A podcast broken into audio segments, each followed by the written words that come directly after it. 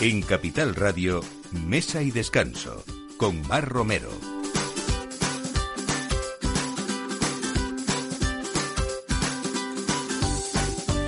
Buenos días, la hora de mesa y descanso, de poner el aperitivo y de pensar en hacer mm, cosas ricas eh, o ir a sitios donde realmente hagan las cosas también muy bien hechas. No sé si saben ustedes que hoy es el Día Internacional de la Croqueta, así que pongan esmero en este plato.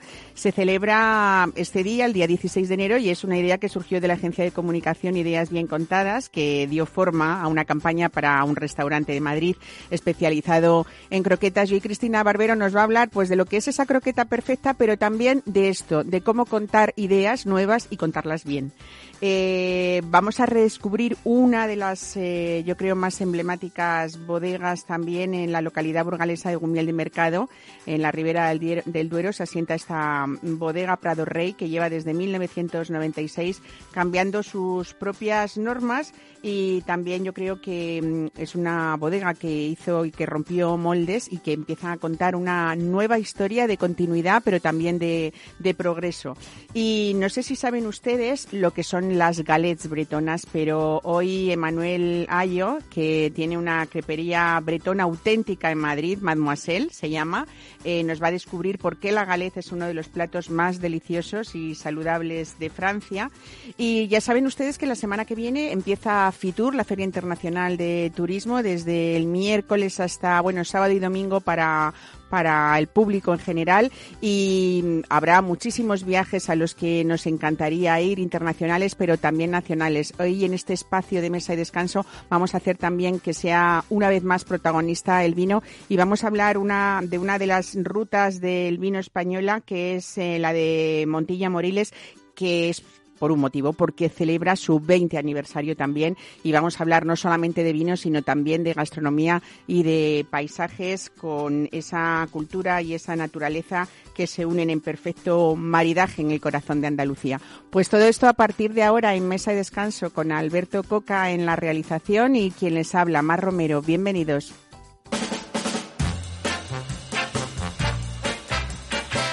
Mesa y Descanso con Mar Romero.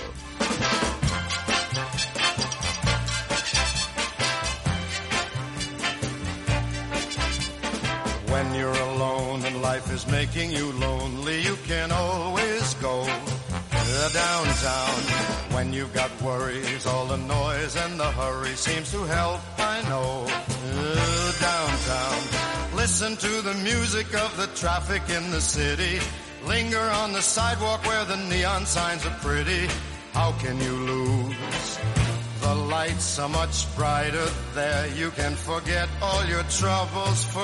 Pues vamos a hablar de eso, de uno de los eh, auténticos eh, platos de, de, Francia, sobre todo en esa zona preciosa de San Meló, en la, en la Bretaña. Eh, Emanuel, mm, Emanuel Ayón, muchísimas gracias por estar hoy aquí, bienvenido.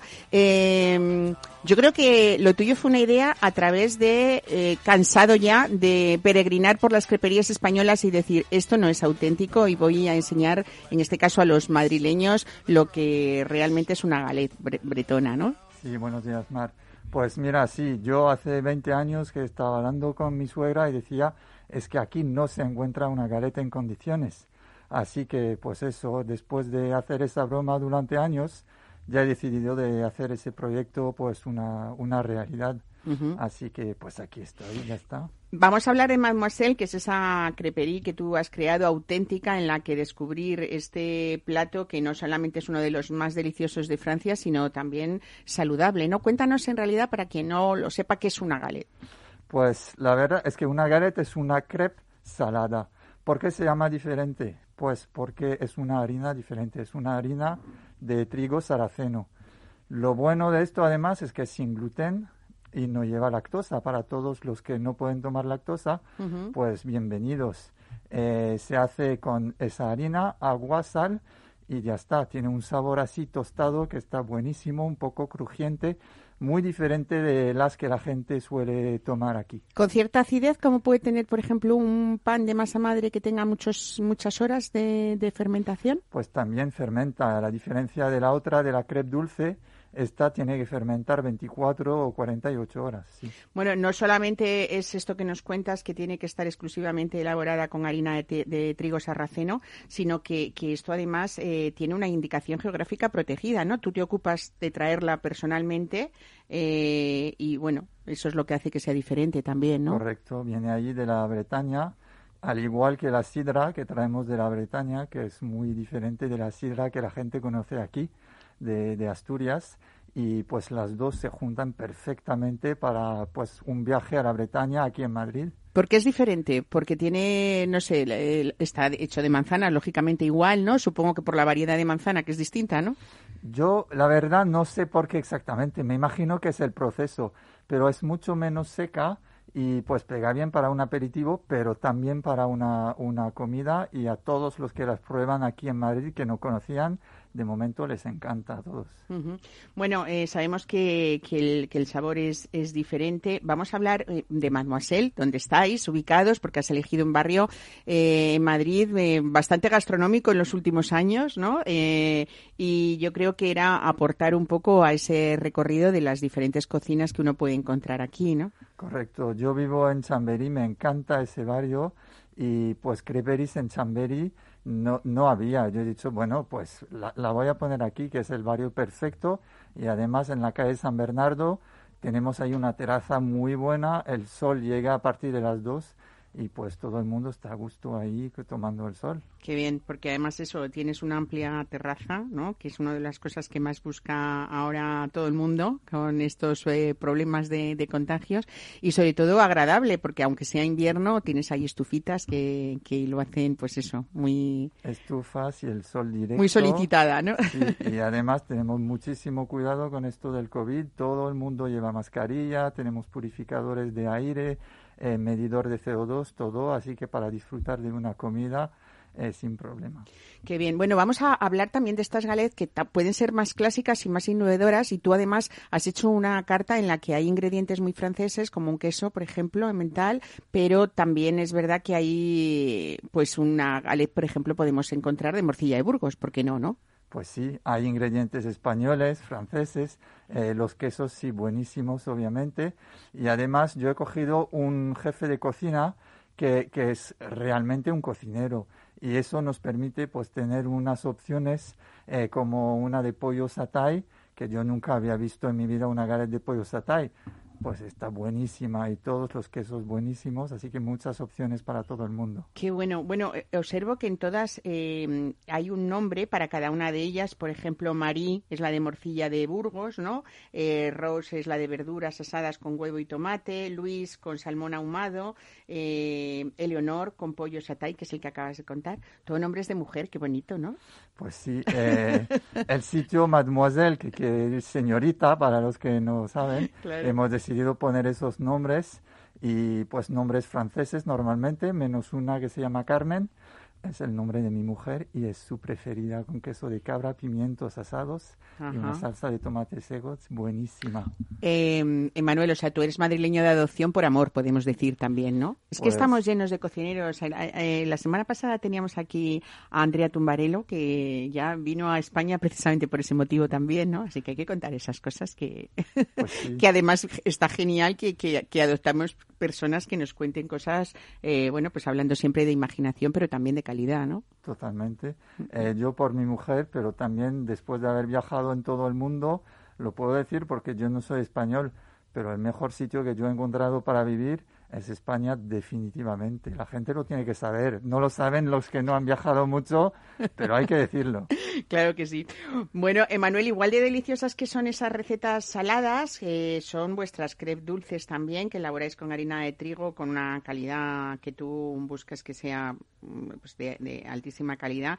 Eh, las hay tradicionales aquí también, por ejemplo, las de azúcar con mantequilla, qué ricas, ¿no? Eh, pero también hay otras bastante más creativas, ¿no? Pues sí, hay, hay, un poco para todo el mundo. Las clásicas hay que tenerlas, pero después queso mascarpone, eh, curry de frutos rojos, tenemos una variedad para que haya para todo el mundo. Niños, adultos, para, para todos. Bueno, en definitiva, lo que habéis hecho ha sido crear una carta que redescubre ese buen arte de la crepe, ¿no? A los amantes de, de esta delicia francesa. Eh, y que es verdad mm, que a veces eh, en muchas de las cocinas, cuando hablamos, eh, estamos eh, pues por desconocimiento. Mm, afortunadamente vienen expertos como tú, pero en cualquiera de las cocinas de, internacionales, a veces lo que hemos disfrutado durante pocos, durante años, desgraciadamente esto está cambiando desde hace mucho tiempo ya, eh, son pseudococinas, ¿no? Como podríamos hablar de pseudocreperis también, ¿no? Pues sí, hay que hacer las cosas bien. Y por ejemplo, en muchas creperies ponen una crepe salada, cogen la masa de la dulce y ponen cosas saladas. Bueno, en la Bretaña hace siglos que se hace con la harina de trigo saraceno. Pues hay que hacerlo así porque no es porque la gente no conoce que hay que darles una cosa que cualquier cosa. Hay que dar las cosas en condiciones. Es lo que Qué bien. estamos haciendo en Mademoiselle. Aquí a nosotros nos gusta mucho contar las historias que hay detrás de cada cocina o de cada plato. La anécdota al final es lo que un poco eh, despierta esa curiosidad por cualquiera de los alimentos, ¿no? Esas ideas bien contadas que nos va a contar luego Cristina Barbero. Eh, hay mucha historia, por supuesto, en la Bretaña de esas galets, pero ¿nos puedes contar alguna anécdota eh, histórica que de dónde, cómo se originan o por qué esa tradición que podríamos incluso, no sé, se me ocurre así a bote pronto comparar pues con esos tacos mexicanos o con esas pizzas muy, por supuesto salvando las distancias, pero me quiero decir que siempre hay una base que sostiene eh, lo que son otros alimentos, ¿no? Pues sí, pues mira, e- esa garet existe desde siglos. Lo bueno es que es una base. Y desde allí un cocinero pues puede tener todas las ideas que quiere y se, pone de- se puede poner de cualquier cosa, de carne, de pescado, de verduras, hay, hay para todo y no hay límite en lo que se puede hacer en una garet. Ujú. Bueno, Emanuel, lo que tú recomiendas al final si uno se acerca a Mademoiselle en el barrio de Chamberí, vamos a decir la calle, claro, para que la gente eh, tome nota, estamos exactamente en el número 120 de la calle San Bernardo, ¿no? Correcto. Eh, es que estas, estas galets se tomen con lo que nos has contado, con la sidra bretona. Hay que buscar como la experiencia completa, ¿no? Sí, hay mucha gente que viene, yo les propongo sidra, me dicen, bueno, no, digo, os voy a dar un poquito para probar. Pues hasta ahora de- diría que un 90% por lo menos de la gente después dice, ah, pues sí, porque no la conocen. ¿Es muy dulce esa sidra o no? Pues hay tres, hay dulce, semiseca y seca. Hay, hay para todos los gustos. ¿Y La- se escancia como en España, como en Asturias o no? Viene, se o toma, sea, en se toma como un vino normal, tranquilo. Como un vino, eso es. Y pega bien con las garet y con las crepes también. Así que, y tenemos la semiseca, además es orgánica y pues pega para toda la comida, los dulces, lo, lo salado, para todo. Pues Emanuel, muchísimas gracias por traernos hoy aquí, pero también traer a Madrid esa cultura auténtica de las galets bretonas eh, y sobre todo que eso nos ayudará también a tener un conocimiento más amplio de lo que es esa gastronomía francesa, vecina y, y amiga también. Muchísimas gracias por estar hoy aquí. Gracias a ti. Un saludo.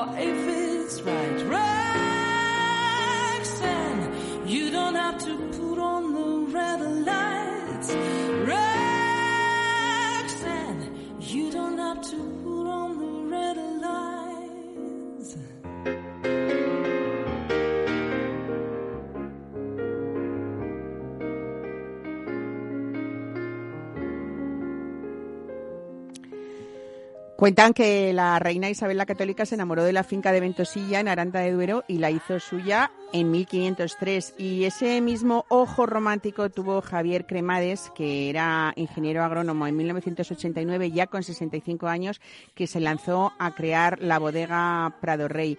Hoy su nieto, que es el director general Fernando Rodríguez de Rivera Cremades, eh, lo tenemos aquí para contar cómo eh, a lo largo de esta relativamente corta historia han ido cambiando sus propias normas para hacer de una bodega de Prado Rey diferente, distinta eh, y con unos proyectos de muchísimo futuro. Fernando Rodríguez de Rivera, bienvenido a Mesa y Descanso. Buenos días.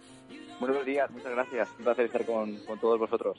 Bueno, eh, nos dicen eh, siempre que, que, Prado Rey es Ribera del Duero, pero desde luego es verdad que sentasteis muchas de las bases que, que de lo que hoy, es, en, hoy en día es esta denominación, pero lo hicisteis para después romper moldes, ¿no? Fue como ahora ya eh, está todo esto que es esencial eh, para nosotros, imagino, y nosotros vamos a hacer algo diferente una vez que están asentadas esas bases, ¿no? Eso es. Yo creo que hay que entender un poco que la Ribera del Duero es, es una región eh, relativamente nueva, ¿no? Aunque parece que tenga mucho bagaje histórico, pues eh, la DEO se crea en el año 1982 y como bien señalabas, cuando, cuando mi abuelo llega a la Ribera del Duero, pues él tuvo la visión de alguna forma de, de, de democratizarla, si se puede decir, con la categoría roble. Al final, Ribera del Duero era una región pues que era famosa por la calidad de sus caldos, pero también estaba conceptuada como vinos caros y, y no, no, no, estaba, digamos, en muchas barras. Y esa innovación que hicimos con el roble, o, que hizo mi abuelo en este caso con el equipo de entonces, fue muy importante para, para posicionar la Ribera del Duero, para posicionar a Prado Rey. Pero hoy en día los tiempos han cambiado y somos más de 300 bodegas en la Ribera del Duero. Nosotros tenemos muy claro que lo que realmente te hace diferente o te da un potencial de diferenciación es tu viñedo y, y, digamos que en 2014 comenzamos una revolución enológica que, que, tenía como principal objetivo poner en valor todo el potencial que tiene la Ribera del Duero más allá de los vinos, digamos, más reconocibles de la región en cuanto a modelos de elaboración, ¿no? de crianzas, de robles y demás. Uh -huh. Y es un camino que, que, es apasionante, aunque también pues es verdad que, que que siempre ha, ha, tenido un punto chocante, ¿no? Para los que nos veían desde fuera diciendo, bueno, esta gente de, de Prado Rey, ¿qué está tramando, no? ¿Qué, qué, es lo que tienen ahora en la cabeza? Pero bueno, bueno, no deja de ser aventuras que al final uno, cuando consigue lo que quiere, confirma un poco que esos proyectos de investigación y de trabajo tienen su, su sentido, ¿no? Decís que, lógicamente, después de esto eh, ya no elaboráis eh, en roble, pero, por ejemplo, en ese 2014 que cuentas, empezasteis con ese cambio que hicisteis a incorporar esa crianza en tinajas centenarias de barro. Eh, lo que buscáis es que cada vino tenga su, su, personalidad, supongo, ¿no? Eso es. Las tinajas de barro llegaron un pelín más tarde, en 2016, pero, pero digamos que fue un paso lógico dentro de esa catarsis interna que estábamos viviendo en, en la bodega. Eh, efectivamente, al final hay que entender, voy a poner un ejemplo para que para que todos los que nos, nos, están escuchando y que a lo mejor sean un poco más ajenos al mundo del vino lo, puedan entender bien, ¿no? Al final la barrica no deja de ser pues eh, un poquito de maquillaje, ¿no? Y, y, o un filtro de Instagram si quieres. Y un poquito de filtro de Instagram pues nos puede aparecer nos puede ayudar a parecer un poquito más más guapos o estar un poquito más morenos, pero pero en el fondo si tú estás eh, yendo a un modelo radical que solo utilizas tu uva, que tienes tu viñedo transformado en casi 150 microparcelas eh, y estás intentando sacar la singularidad de cada una de ellas, tus crianzas en bodega tienen también, tienen también que ir un poco alineadas con eso, con, con, un, uh -huh. con, con, elaboraciones que saquen más lo auténtico que tienes. Y las tinajas, en el fondo, es la foto sin, sin filtros de Instagram. Uh -huh. eh, saca un poco la, lo, lo, que eres, ¿no? Y, y, es verdad que tenemos opciones muy radicales, como, como el buen alfarero, que es un vino que solo es tinaja, y también tenemos un poquito mezcla de todo, ¿no? Pero siempre potenciando, como muy bien señalabas, darle más autenticidad, más terruño, más frescura a los vinos. Uh -huh. Fernando, tenéis hoy nada menos que 565 hectáreas, toda vuestra producción es de viñedo propio y 150 se dedican a los vinos de finca que están un poco, pues eso, diseñados para, para ver esa, esa evolución que ha tenido el consumidor también en este tipo de vinos. Tenéis nueve pagos, creo, ¿no? Uh -huh. eh, y bueno, cuando hablamos de, de, de Ribera del Duero, eh, pensamos siempre, lógicamente, en tintos, pero hay que decir que, en Prado Rey habéis eh, conseguido tener rosados y blancos de guarda, que yo creo que es un privilegio también, ¿no? Eh, en ese camino que, que estáis, eh, que habéis aprendido. Sin duda, yo creo que eh, es muy importante recalcar que la Ribera del Duero es una región que tiene muchísimas posibilidades para hacer cosas muy heterogéneas. Nosotros tuvimos eh, el acierto ya desde que empezamos en la bodega de tener un equipo técnico y unos enólogos que siempre consideraron que el rosado era un vino con personalidad propia y cuando en España era un vino que estaba, pues digamos, no diría que denostado, pero que a lo mejor se consideraba como de segunda fila, ya en Prado Rey hacíamos rosados fermentados en barrica que tenían eh, posibilidades de envejecimiento y luego aquello derivó en hacer el primer rosado pálido que está hecho en la historia de la Ribera del Duero, incluso el primer Blanc de Noir, que es un, un vino blanco hecho con uva tinta, que es una, una rareza absoluta encontrarlo en la Ribera del Duero. De hecho, es ni siquiera lo hemos podido catalogar como Ribera del Duero, que sea uva de la Ribera por cuestiones reglamentarias del, del Consejo. Y efectivamente ahora con, con la reintroducción del albillo en la región, que es una uva centenaria que da muchísimas posibilidades eh, y, y, bueno pues un poco el aprendizaje de todos estos años estamos también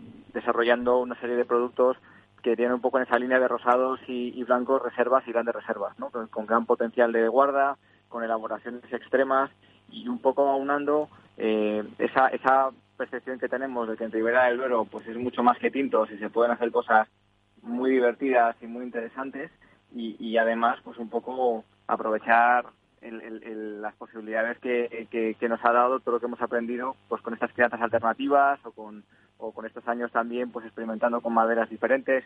En fin, yo creo que es un poco se están eh, yo siempre me, me, acuerdo un poco del discurso de Steve Jobs en la Universidad de Stanford, ¿no? Cuando decía, en un momento de mi vida de repente como que todo encajó, ¿no? Pues quizás uh -huh. en estamos un poco ahora, está encajando todo lo que hemos ido innovando, aprendiendo estos años, estamos en un momento que está encajando uh -huh. y es un momento muy muy bonito y muy divertido a nivel enológico y de creatividad y de gestión empresarial. Sobre todo porque conoceros es entrar en un mundo interesante, Fernando. Tenéis ahora mismo 13 referencias actuales en la bodega y cada una de estas pues con, algo que decir porque todas tienen su propia personalidad, ¿no? A mí, por ejemplo, me gusta mucho vuestro Real Sitio de Ventosilla, tengo que decirlo, ¿eh? pero no sé si tú quieres eh, remarcar alguno, por ejemplo, como Adero, que es un homenaje a, tu abuelo, ¿no? Al, fundador de la bodega. Sí, eso es.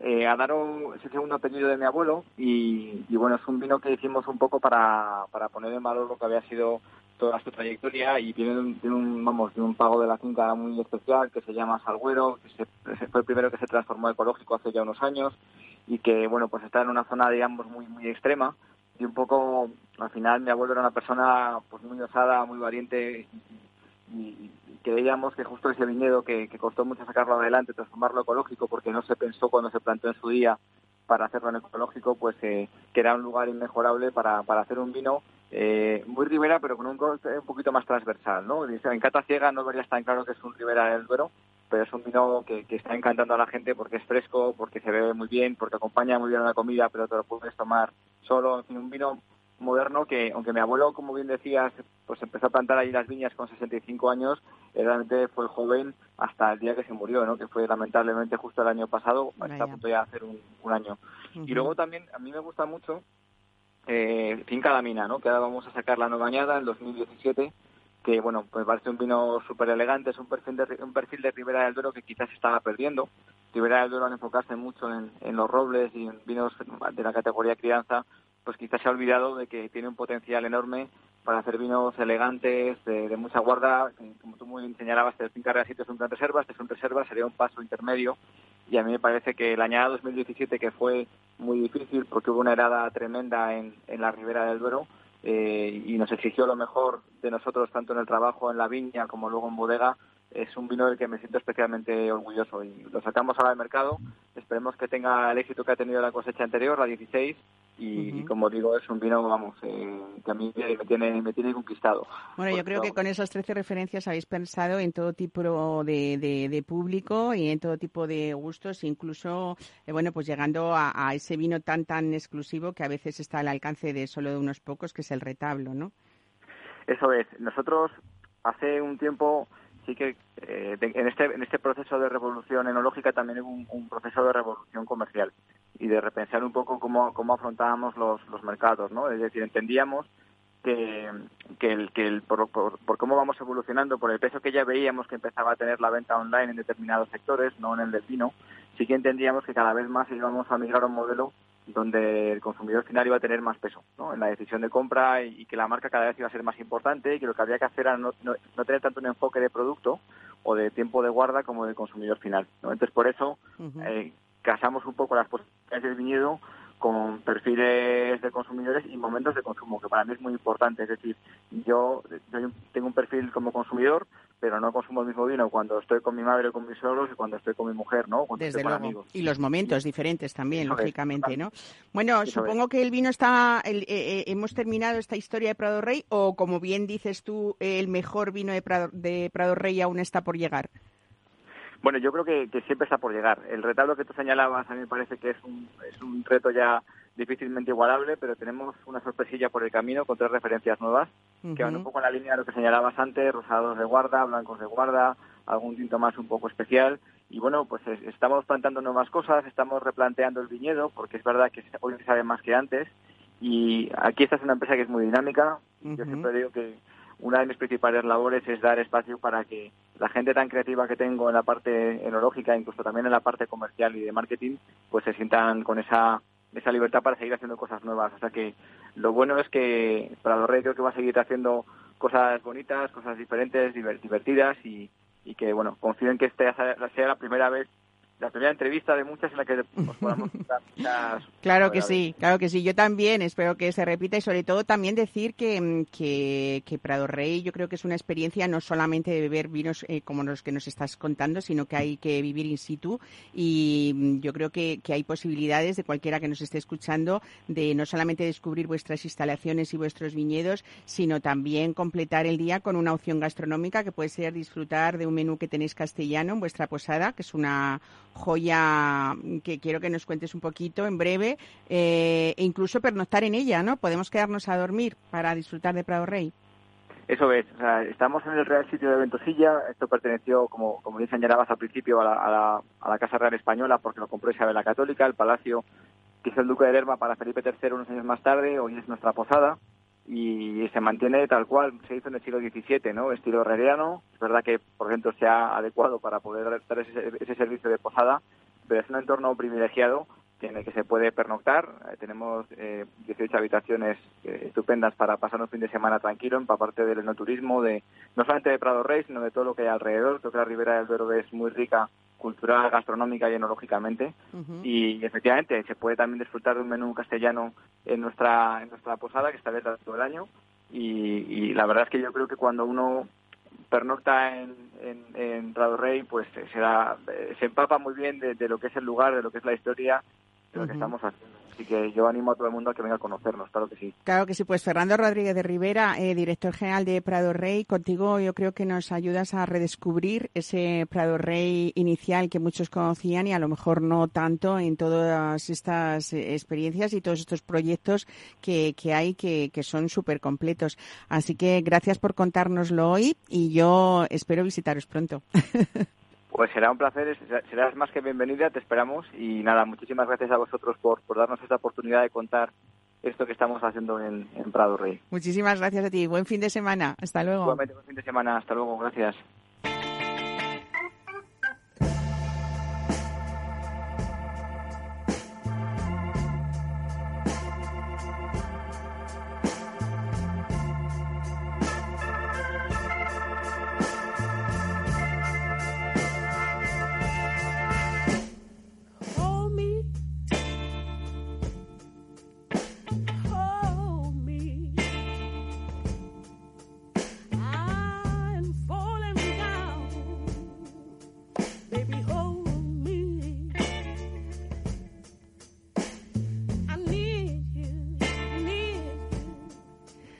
Se dice que la palabra croqueta proviene de esa onomatopeya que es croquer, que en francés significa crujir y es el sonido que debería hacer este riquísimo plato al entrar en contacto con nuestro paladar. Pero ¿de dónde y cuándo nació la croqueta? Cristina Barbero, creo que debes de ser una de las personas que más sepa de croqueta, que, te- que, que ahora nos vas a contar cómo nace ese Día Internacional como hoy, 16 de enero, el Día Internacional de la Croqueta. Bienvenida. Muchas gracias, Mar. Pues encantadísima. Hoy es como si fuera un poco mi cumpleaños.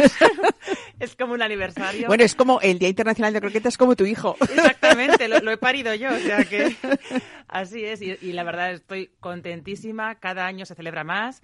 Eh, cada año además ya ha cruzado fronteras, o sea, se está celebrando ya también eh, en, en países de Latinoamérica.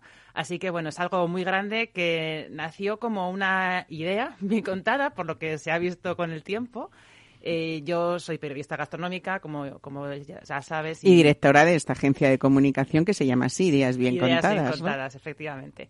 Pues yo en aquel momento trabajaba con un restaurante en 2015 eh, que se llamaba La Croqueta, que sigue existiendo, que está detrás de, de Center, en la calle Fuente del Berro, y especializada en croquetas. Entonces, como una campaña de comunicación, pues pensé muchas ideas que podíamos hablar de este restaurante y una de ellas pensé, oye, ¿habrá un Día Internacional de la Croqueta? Porque existe de muchos otros alimentos, de tarta de queso, de chocolate, del huevo, de la cocina vegetariana, en fin, hay, de todo. Todos los días casi se celebra algo, ¿no? Pero en concretamente de la croqueta no existía nada en aquel momento. Entonces, eh, ¿Y por qué decidiste que fuera el 16 de enero? pues fue muy curioso. Esto me da un poco vergüenza contarlo porque en el fondo, ahora que es tan grande, pues claro, si lo hubiese pensado mejor, a lo mejor hubiese buscado una otra otra manera de encontrar esta fecha. Pero bueno, al buscar esta fecha no existía y entonces encontré, no sé ni dónde realmente, en un foro de un blog de recetas de cocina, eh, que alguien dijo que esta croqueta, las croquetas, de- merecían un día internacional y que si fuese algún día debería ser este día. Y yo lo cogí como, como un sí, directamente lo acepté y dije, pues era este día, porque además necesitaba comunicar algo para este restaurante. Lo que pasa que después ya, viendo un poco lo que también publicó la gente, se- ya inves- investigamos un poco y ya tenía un sentido, se- esa, esa persona lo dijo por algo, ¿no? Ya tenía un sentido porque teóricamente, digamos que la versión oficial que más nos ha llegado de la, de la, de la mm, receta que tenemos hoy en día es que en, el, en 1817 pues el, el- el cocinero de la corte de Luis XIV pues creó una croqueta, ¿no? Eh, decidió hacer unas bolas con, con la masa de la besamel, freírla, rebozarla y freírla para servirla en una cena de gala. Entonces, esa es la versión que más, más se parece y la que más hemos aceptado. Obviamente también esto es, como antes comentabas en la, en la entrevista de, de, De la Manuel.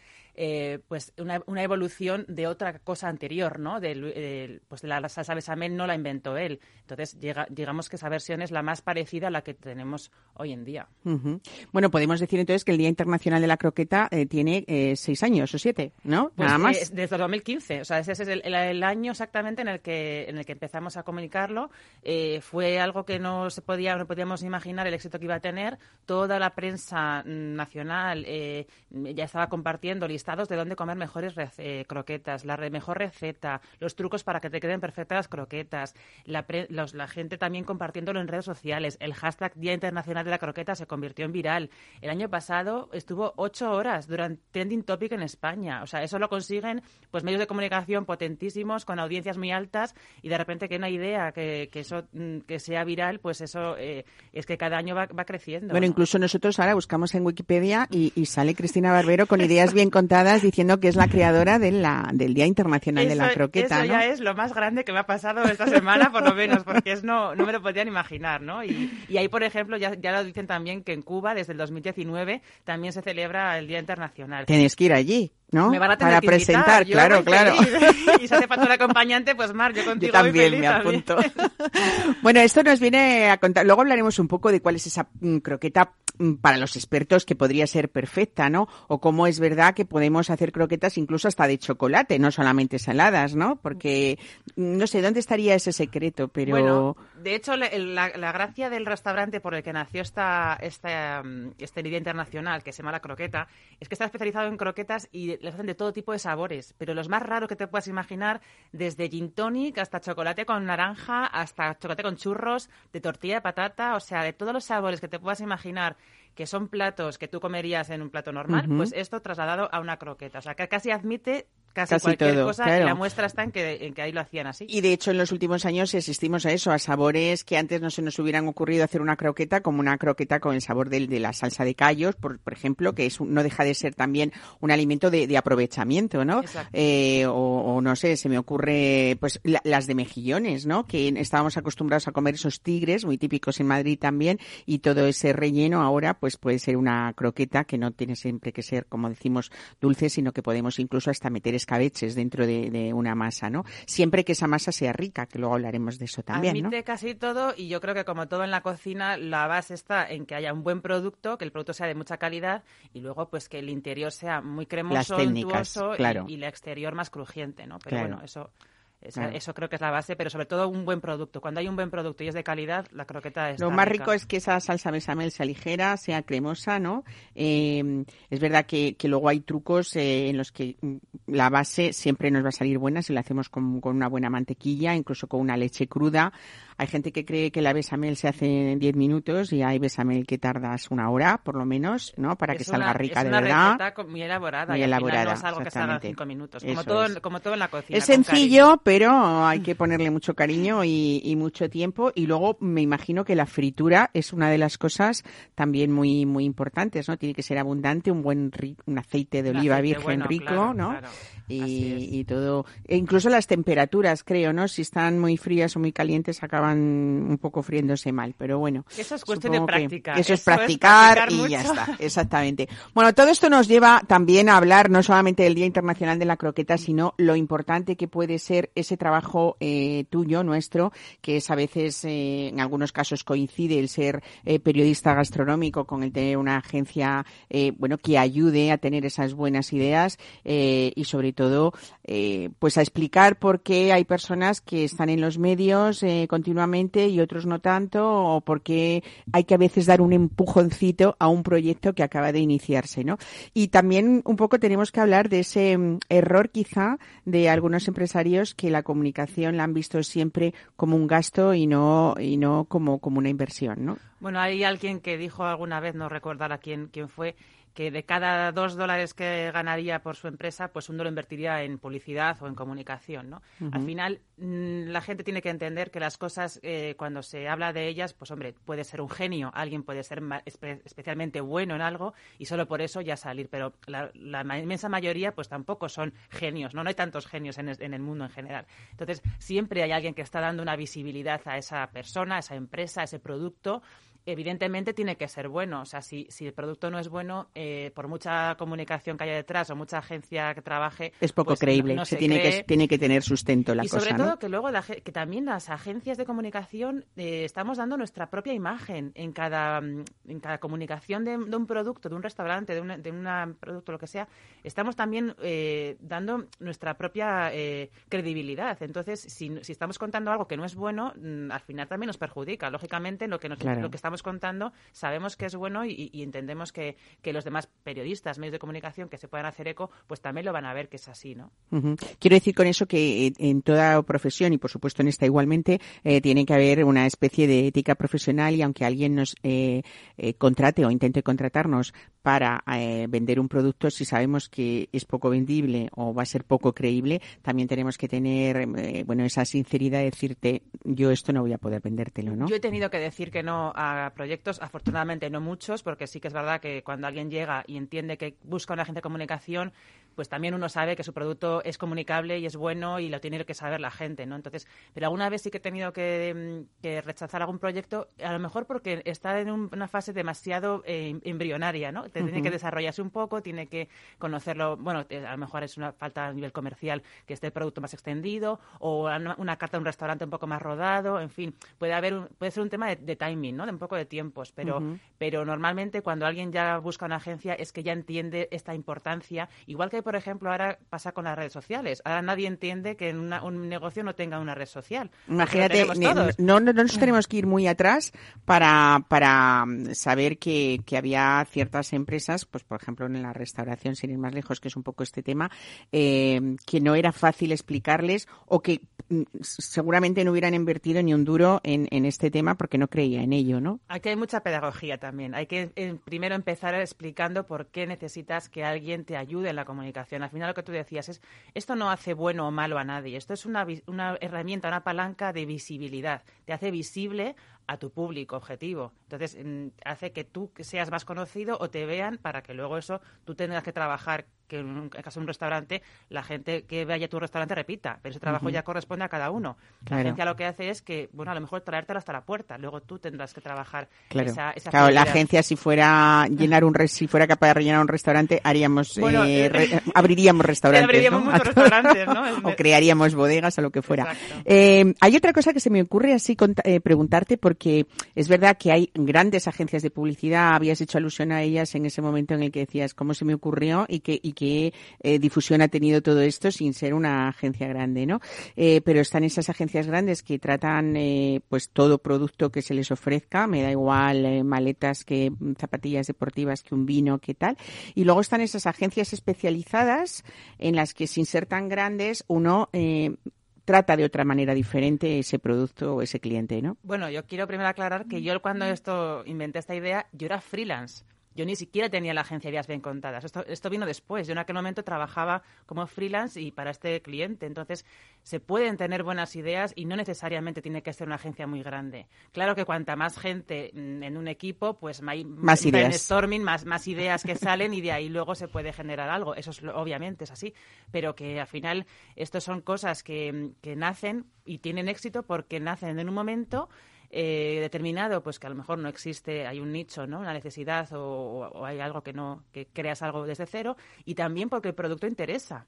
Porque a la gente le gustan mucho las croquetas y, de- y por eso sigue siendo, en este caso concreto que estamos hablando hoy, pues el, el el alimento más compartido de, de todo el año, de todos los días internacionales que hay. Este es el día que más, eh, bueno, es que lo estará viendo la gente todo, en todo el rato, ¿no? En, en la prensa que está saliendo todo el día y en redes sociales, pues es el día que más se comparte. Pero, pero de hecho, además, hay un, es, es un producto en el que, por supuesto, partiendo ya incluso de grandes congresos como puede ser Madrid Fusión, en el que ya hay un concurso de croquetas casi de, no casi, de alto nivel, eh, o que participan restaurantes de muy alto nivel, hasta decir, por ejemplo, que podemos hacer recorridos tabernarios donde encontrar en Madrid o en Barcelona o en cualquier eh, ciudad de, provincia donde está la mejor croqueta de, esa localidad. Exactamente. De hecho, en, en, Cádiz el año pasado, por ejemplo, me, me llamaron porque había una ruta en croqueta tour o algo así, también que hacían pues la ruta de la croqueta. En todas las ciudades hacen este tipo de rutas. Si no existen, las, las inventan los periodistas en los medios de comunicación. ¿Dónde vas a poder comer mejores croquetas en tu ciudad? ¿no? Y eso, es- eso es algo que siempre funciona, que a la gente le gusta, que, que bueno, pues vas, vas probando. Luego es verdad que la gente piensa que yo soy la, la fan número uno de la croqueta. que Y a lo verdad mejor no tanto, ¿no? que me gustan mucho, pero no, no creo que me gusten a mí más que al resto de la gente, ¿no? Yo creo que además incluso eh, se llega a decir que tanto, por ejemplo, la ensaladilla rusa como la croqueta es la que da cierto nivel de qué restaurante o qué taberna te estás encontrando, Exacto. ¿no? Es como un termómetro del restaurante. Eso ocurre también con las hamburguesas, con la tortilla de patata. O sea, son, son alimentos que todos tenemos muy claro lo, cuando están buenos y cuando no. Entonces, el, el termómetro lo tenemos muy, muy claro. ¿no? A lo mejor medir la calidad de otro producto que no tenemos tan controlado, pues sería más difícil. Pero aquí tenemos clarísimo que cuando alguien nos- algo nos gusta, nos gusta a todos. Eso está claro.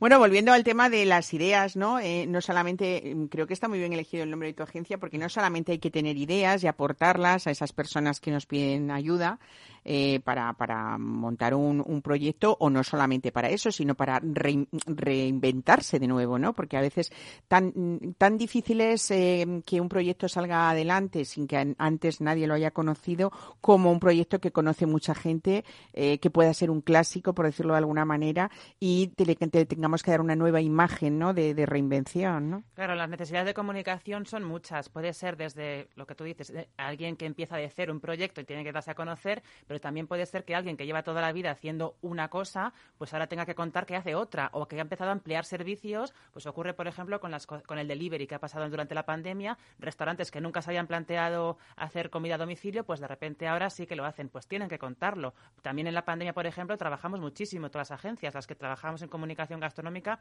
lógicamente algunos clientes pues cortaron ese grifo, digamos, de la comunicación porque a lo mejor pues preferían o- no tenían ese presupuesto, pero evidentemente los que se dedicaron a hacer delivery también tenían que contarlo y la gente tenía que saberlo. Y como eso tantas cosas, que tienes cartas sin gluten, que tienes platos ve- vegetarianos o veganos, que abres en otra ciudad, eso también son necesidades de comunicación y eso también Claro. hay que contarlo. Y eso es exactamente, contarlo y contarlo bien, Así ¿no? es, ese es, siempre ese es el bien. trabajo de una buena agencia de comunicación.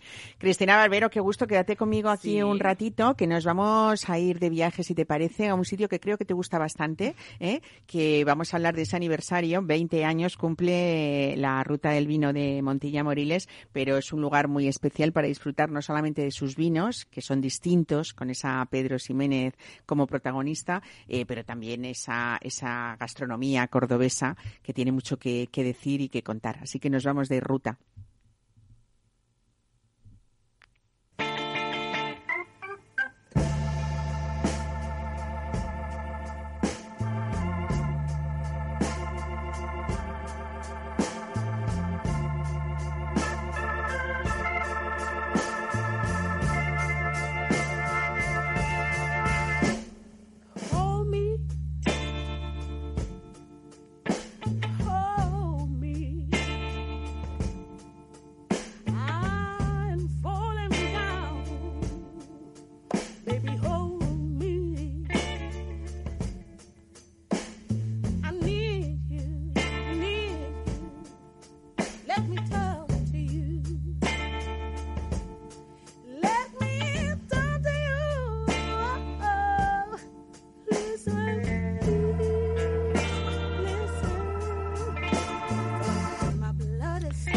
Cultura, historia, gastronomía y naturaleza unidas en perfecto maridaje en el corazón de Andalucía es lo que nos podemos encontrar en esta ruta del vino de Montilla Moriles que celebra precisamente sus 20 años y como les decía eh, está en la Feria Internacional de Turismo de Fitur y será pues una de esas rutas importantes en España eh, que va a estar dentro de esta Feria Internacional de Turismo, pero sobre todo mm, con un aniversario importante que es que ha celebrado ya o celebra 20 años. Eh, está con nosotros Rocío Márquez, que mm, eh, bueno lleva ya casi 20 años siendo directora técnica y enóloga de una de las bodegas del marco de esta ruta de Montilla Moriles, que es Bodegas Robles, presidenta de Vinavín desde 2014 eh, y ahora mismo pues parte de esa junta directiva del equipo gestor de la ruta del vino Montilla Moriles. Rocío, buenos días, bienvenida a Mesa y Descanso. Hola, buenos días, ¿qué tal? encantada de estar con ustedes. Pues nada, hablar de, esa celebración que casi empezamos con la entrevista contigo brindando con Fino, con Amontillao, con Pedro Ximénez para celebrar pues esta, esta, este aniversario, que además hablamos eh, de un singular destino turístico eh, en esta provincia de Córdoba, en el mismo territorio también, pues que podemos, como decía yo antes, eh, disfrutar de paisajes singulares y sobre todo de una gastronomía también importante, ¿no? Sí, la verdad es que estamos muy ilusionados, muy contentos y hay que celebrarlo, sobre todo en las situaciones que tenemos ahora, hay que seguir celebrando y con una copa de nuestros vinos, pues muchísimo mejor. Claro que sí. Bueno, eh, vamos a ver esta ruta por dónde transcurre, Rocío. Más o menos por centro y sur de la provincia de Córdoba o hay muchos municipios donde donde podemos hacer todo toda esta ruta, ¿no? La verdad es que la provincia de Córdoba es muy rica de norte a sur y la ruta del vino Montilla Moriles abarca hasta 19 municipios, o sea que realmente es muy amplia. Igual que la zona, el marco de Montilla Moriles también es muy amplio, podemos disfrutar de nuestros viñedos, de nuestros vinos y de nuestra cultura, artesanía, alrededor de toda la provincia, ¿no? Entonces son esos 19 municipios y hasta 61 empresas, ¿no? Que formamos parte de la ruta del vino. Qué bueno. Yo creo que con esa biodiversidad de paisajes que hay, eh, yo me imagino que cualquiera que haga esta ruta del vino con un con copa en mano, podríamos decir, hay otros itinerarios que, que pasan a la vez, como esa ruta tan interesante del califato o la, o la del renacimiento, o, no sé, la, la, del aceite de oliva de Córdoba también, ¿por qué no? Por ejemplo, y los territorios flamencos, ¿eh? No nos vamos a olvidar. Sí, sí, es riquísima. La verdad es que eh, la, ruta del vino de Montilla María es un complemento perfecto, ¿no? Para, para disfrutar de toda esa riqueza que tenemos, pues, y bueno, y complementarlo incluso a la capital, ¿no? Que es un eh, patrimonio eh, importantísimo y, em, y allí, pues, eh, se puede disfrutar desde un paseo en, el viñedo eh, con una copa de vino y viendo el paisaje histórico ¿no? de todos nuestros municipios o incluso haciendo el turismo de inmersión, ¿no? viviendo directamente pues la artesanía o conociendo nuestros parajes naturales. Es eh, la verdad que una ruta muy completa. Rocío, tú que perteneces al seno de una familia bodeguera, que eres enóloga también, nos tendrías que dar unos pequeñitos apuntes, aunque sea para ver por qué son estos vinos de Montilla Moriles diferentes, tanto desde el joven, el fino, el amontillado, el oloroso, por supuesto ese vino dulce de Pedro Ximénez, que son esas clases principales de los vinos de esta denominación y que, y bueno, ¿y por qué? ¿Por qué son diferentes? Sí, vamos a ver. Eh, nuestros vinos, los vinos de Montilla Moriles, eh, se caracterizan especialmente por, por su generosidad y su riqueza en aromas. Son vinos muy amplios, eh, muy que te envuelven, ¿no? Aromáticamente, en sabores. Y su, el kit, la cuestión aquí está nuestra uva, la uva Pedro Jiménez, además de, bueno, nuestros suelos que son albarizas, esa intensidad de sol que tenemos, este viñedo tan potente, ¿no? Que nos da la Pedro Jiménez. Y claro, esa transformación, luego nuestra forma de elaborar, de esas crianzas de soleras y criaderas, ¿no? Bajo velo de flor, bajo ese velo de levadura, o, en crianza oxidativa, ¿no? Dando la misma uva a otros vinos totalmente diferentes. Entonces, eh, lo que tenemos de especial es, eh, eh, bueno, la artesanía que lleva asociada a estos vinos, la riqueza organoléctrica que tienen, aromas a frutos secos, a almendras, nueces, intentando resaltar también aromas más frescos de manzana, luego en boca son cálidos, Claro, son vinos que tienen pues eh, niveles de alcohol de 15, eh, 14 y medio, hasta algunos mm, de 17, ¿no? Por su vejez y tal. También tenemos aromas pues eh, a pasas, que es la típica carácter de nuestro Pedro Jiménez, o, como tonos abrandinados. En fin, son vinos muy ricos, muy expresivos. Y bueno, la verdad es que poco a poco vamos descubriendo eh, todas las eh, características tan amables que tienen no solo con nuestra eh, unión con gastronomía eh, clásica de la zona, sino también con alguna gastronomía mucho más innovadora. ¿no? Claro, eso Entonces, te iba a decir, el, el gran potencial Claro. de estos vinos que son como, como incluso unos eh, comodines muy especiales. Ahora, por ejemplo, que estamos en Sí. plena época de, de caza, ¿no?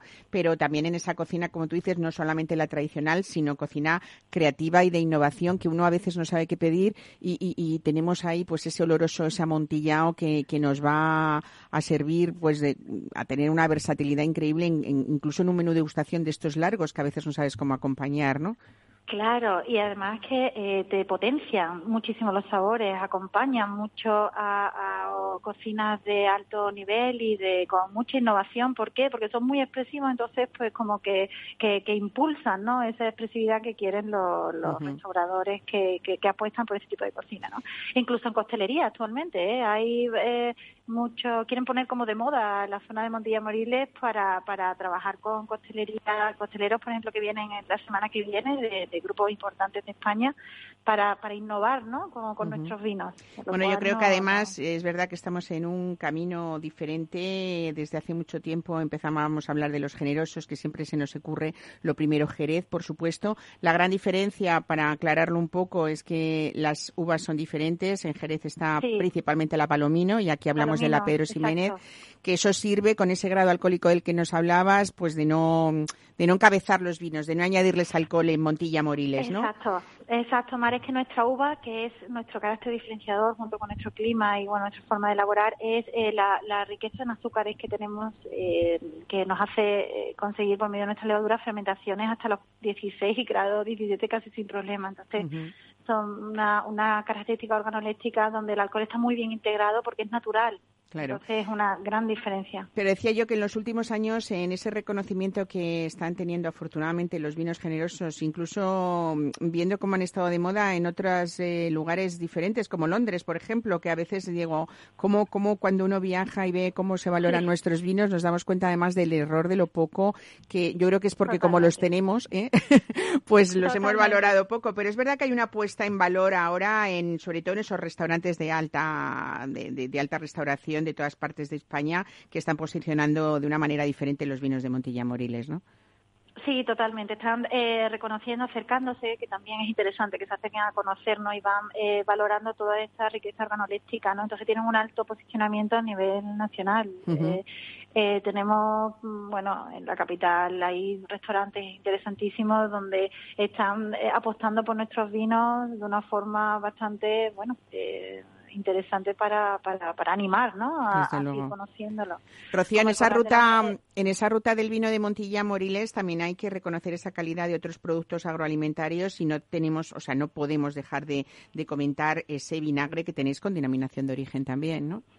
Sí, la verdad es que eh, al lado de un buen vino siempre debe haber un buen vinagre, ¿no? Es el concepto realmente del buen vinagre, olvidarnos de elaborarlo a, ra- a raíz de un vino que tenga problemas, ¿no? Y nosotros elaboramos nuestros vinagres con nuestros grandes finos, olorosos, amontillados. Entonces, los vinagres que proceden eh, de estos vinos de Montilla Moriles eh, son igualmente riquísimos, ¿no? Y, y- aromas amplísimos y un juego en cocina eh, también muy diverso, ¿no? Entonces, a nivel de concursos internacionales como el concurso de Vinavín están bueno pues peleando con vinos de, de- con vinagres de Módena, eh, californianos, japoneses y realmente eh, va a grandes eh, diferencias de valoraciones, ¿no? Están altísimamente valorados. ¿no?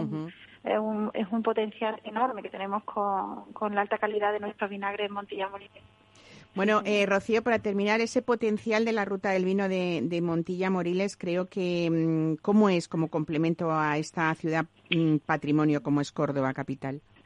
Pues es fantástica porque eh, el visitante puede conocer nuestra mezquita, puede dar un paseo por los alcázares, puede conocer la vida de Córdoba, que es muy divertida, pero eh, puedes terminar su visita eh, dando un paseo por, por los viñedos, pues eh, a caballo, en bicicleta, en tren, conociendo un lagar eh, de elaboración clásica, esos cortijos preciosos eh, donde se elaboraban los vinos y siguen elaborándose de una forma mucho más ar- artesanal, o dar un paseo por eh, bodegas que son catedrales, ¿no? De, botas de roble americano viejos, ¿no? Que tenemos de nuestras crianzas de soleras y criaderas. Almorzar en, en restaurantes y tabernas que tenemos también eh, con muy buena sintonía de vinos con restauración de la zona, gastronomía exquisita, ¿no? Igual que esa innovación de algunos que, que se atreven y se puede disfrutar aquí en la zona de la ruta de Villa Moriles. Eh, bueno, y, y lo más curioso, o incluso hay una tonelería, nosotros también estamos potenciando muchísimo el, el tonelero, es una visita preciosa y sobre todo que van de la mano siempre de eh, gerentes, enólogos, va- Ujú. Hacemos directamente nuestra presentación ¿no? de nuestra riqueza. Perfecto, pues Rocío Márquez, muchísimas gracias por acercarnos a esa ruta del vino, celebrar en estos poquitos minutos hoy ese 20 aniversario con nosotros y con nuestros oyentes de mesa y descanso también. Y te invito un día a que vengas a este estudio para que hables de ese proyecto más personal y, y familiar que es tu finca Buitrón, desde donde hacéis también pues toda esa divulgación acerca de los vinos y los vinagres de, de Montilla Moriles. Muchísimas gracias y buen fin de semana. Lanza- lanzamos ahora nuestra gama de vinos, así que estaré encantada de presentaros más. Genial, Muchísimas pues gracias. invitado queda. Un abrazo, Muchas hasta gracias. luego. Un abrazo igualmente. Bueno, pues aquí terminamos. Eh, Cristina Barbero, gracias por acompañarme hoy hasta el final del programa. Felicidades, siempre, vámonos de croquetas hoy a celebrar el Día Hombre, Internacional. ¿eh? lo sabes eso. Y ustedes que nos escuchan, pues disfruten de esas croquetas caseras que saben cuáles son las mejores, las mejores, las de nuestras madres, seguro. Así que nada, celebren bien el domingo lo poco que, que queda de día y pasen buena semana. La semana que viene hablamos de nuevo.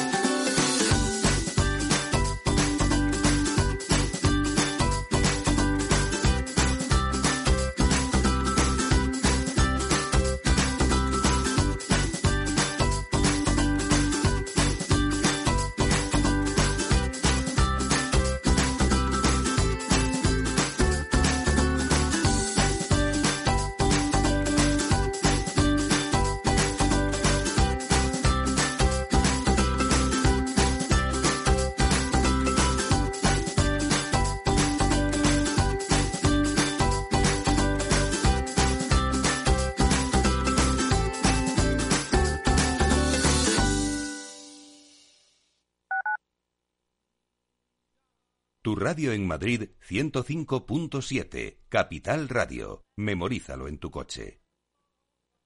Restaurante Ferreiro, todo el sabor de la cocina asturiana con los mejores pescados de pincho de nuestros mares y nuestras carnes del Principado. Recetas sabrosas y actualizadas junto a los platos más emblemáticos de la alta cocina asturiana. La fabada, premio la mejor de Madrid 2017 y las verdinas con bogavante y almejas. Pruebe nuestro famoso arroz con leche y nuestros menús diferentes en cada temporada. Calle Comandante Zorita 32, teléfono 91 553 93 42. Una recomendación del programa gastronómico Mesa y Descanso. Esto te estás perdiendo si no escuchas a Luis Vicente Muñoz en Capital, La Bolsa y la Vida. Las posiciones cortas lo que son es el buitre que devora el cadáver. El cadáver es anterior, ha muerto antes. No te confundas. Capital, La Bolsa y la Vida. El original.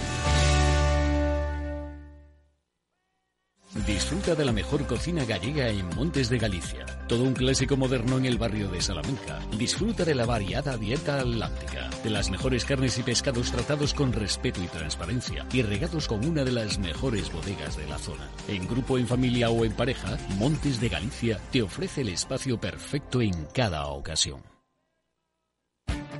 Esto te estás perdiendo si no escuchas a Rocío Arbiza en Mercado Abierto.